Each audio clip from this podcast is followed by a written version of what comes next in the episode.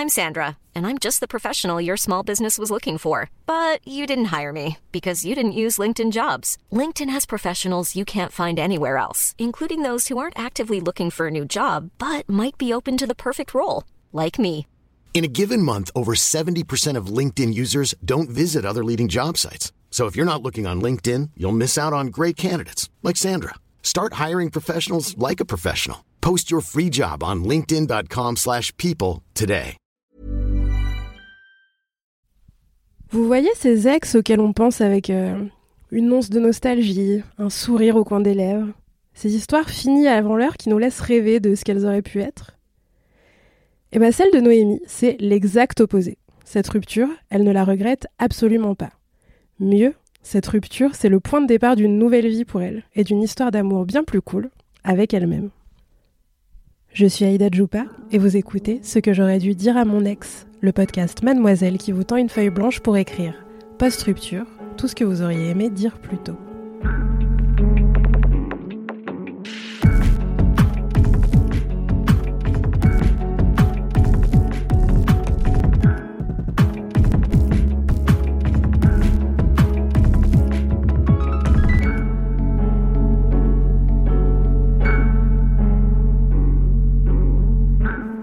Cher ex.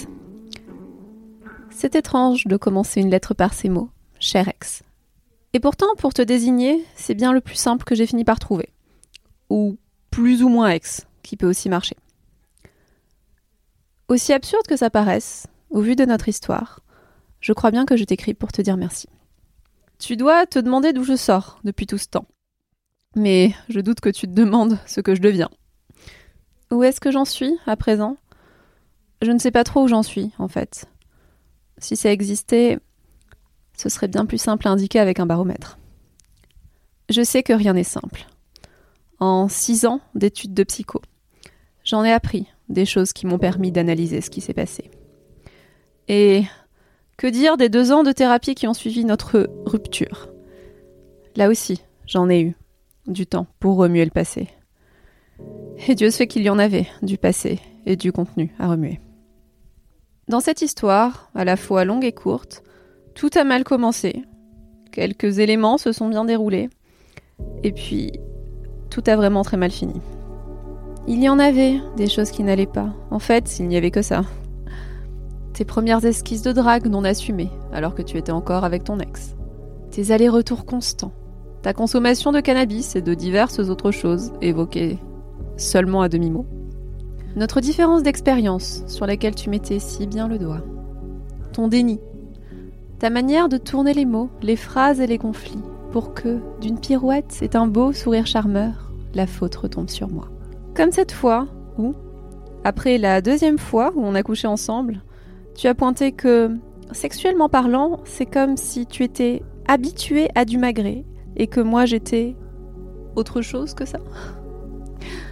C'était bien la peine de me poursuivre pendant des mois. Sans compter que notre rapport de cette fois-là, il n'était pas si consenti que ça. Ou bien ce jour où, après quelques fois, à me remettre de nos ébats, je me demandais bien pourquoi je ne jouissais pas. Et tu m'as répondu, tu sais, il y a des filles qui ne jouissent jamais de leur vie, c'est comme ça. Sans même revenir sur cet exemple flagrant du fait que Tolérer le moindre conflit interne ou la moindre remise en question, c'était pas pour toi. C'était très clairement, mais alors pas du tout, la meilleure manière pour moi de commencer ma vie sexuelle que d'entendre ça. Sur le moment, j'ai pas osé te dire Pourtant, c'est dingue. Jouir toute seule, j'y arrive. Mais putain, Dieu sait que j'aurais dû. Sans compter que la suite t'a bien donné tort. Le soir où tu es parti, tu m'as signifié que je ne représentais finalement rien pour toi. Tu m'as brisé le cœur, tu sais, en mille morceaux. Tu savais tout de moi. Tu connaissais mon passé, mes blessures, mes peurs, mes incertitudes. De moi, je t'ai tout livré. Et toi, tu as décidé que tu t'en fichais. Et pourtant, je me suis accrochée, tu sais. Une partie de moi est restée sidérée, à refuser d'y croire. Elle s'accrochait à ces instants que j'avais vus comme des instants d'absolu. ce qui me laissait penser que tu étais l'homme de ma vie. Pendant des mois, je ne comprenais pas. Quand tu es revenu plusieurs fois, je ne comprenais pas l'absurdité de ce que je voyais se dérouler sous mes yeux. Il faut dire que tenter de t'excuser, ça aurait sans doute été surfait. Il aurait déjà fallu admettre que tu avais merdé. Alors, tu sais ce que j'ai fait? Pour me changer les idées, je suis partie en vacances. J'ai commencé la danse, j'ai shooté avec des photographes. Pour changer ce que tu avais fait de moi quand tu m'as laissé, je me suis percée, je me suis tatouée. Parce que je ne supportais plus d'être encore la même que ce que j'étais quand tu as fait de moi une fille abîmée, choquée et éplorée. Je voulais changer et devenir autre chose. Je ne voulais plus être encore celle que tu avais touchée. Je ne voulais plus être quelqu'un que tu connaissais, mais quelqu'un qui t'avait échappé.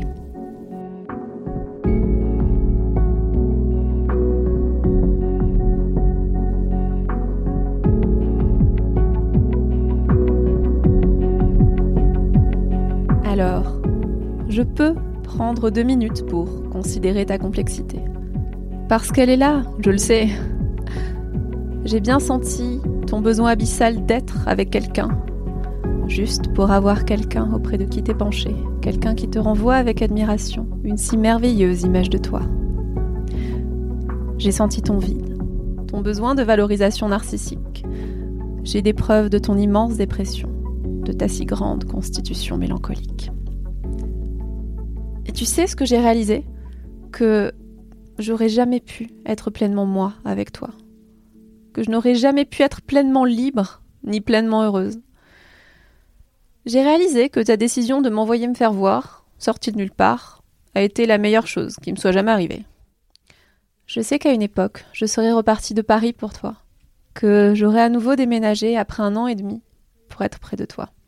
J'aurais été prête à tout, mais il n'aurait pas fallu que je fasse ça. Parce que déménager loin de ma ville natale, pour la première fois de ma vie, c'était le coup de pied au cul dont j'avais besoin pour me réveiller ne serait-ce qu'un tout petit peu du demi-sommeil dans lequel j'ai passé mes 23 premières années.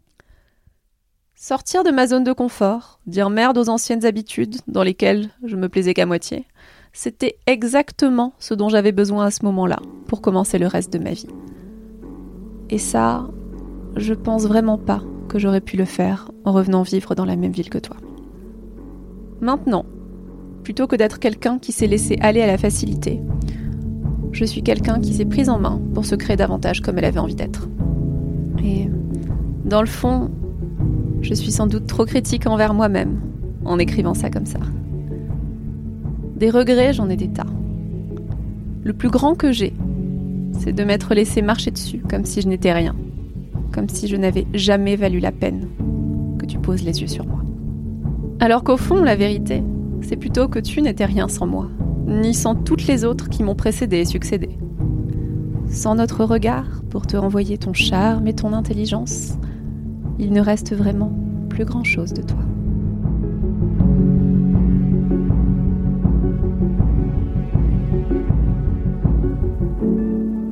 En fait, cette lettre, ce serait sans doute pas une bonne chose que tu la lises.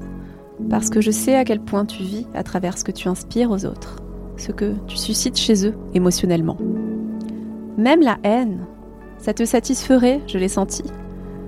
Parce que ça prouve qu'on ressent quelque chose de fort pour toi. Et ça te donne de la consistance et du pouvoir.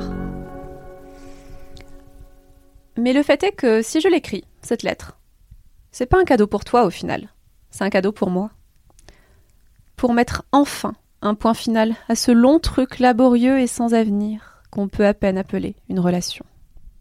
Et aussi, j'ai un peu envie de crier au monde que t'es un vrai connard. Même si tes amis le savent, en vérité. Et que certains peuvent m'écouter parler de notre rapport sexuel pas trop consenti, sans remettre un instant en question le fait que tu sois un de leurs potes de beuverie les plus proches depuis des années. Mais après tout, il paraît qu'il faut dissocier l'œuvre de l'artiste, pas vrai?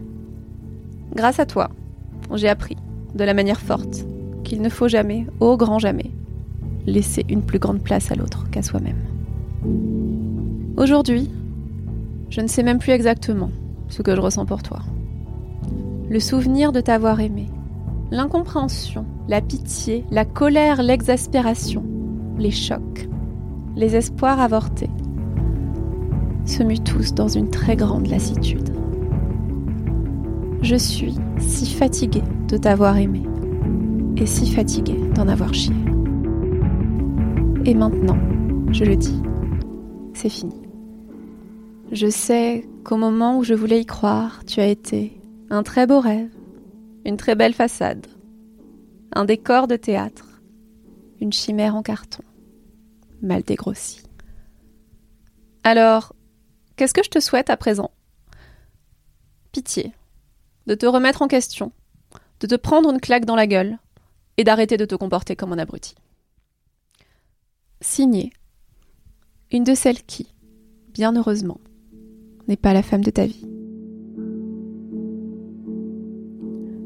Vous avez aimé écouter ce que Noémie aurait dû dire à son ex? N'hésitez pas à vous abonner et à nous mettre 5 étoiles sur Apple Podcast, Spotify Podcast et partout où vous le pouvez. Ce que j'aurais dû dire à mon ex est un podcast écrit par Aïda Djoupa, réalisé par Mathis Grosso et produit par Marine Normand et Mélanie Wanga pour Mademoiselle. Merci à Noémie pour son témoignage. Et parce que communiquer, ma foi, c'est important, vous pouvez aussi participer au podcast et tout dire à votre ex en nous écrivant à j'ai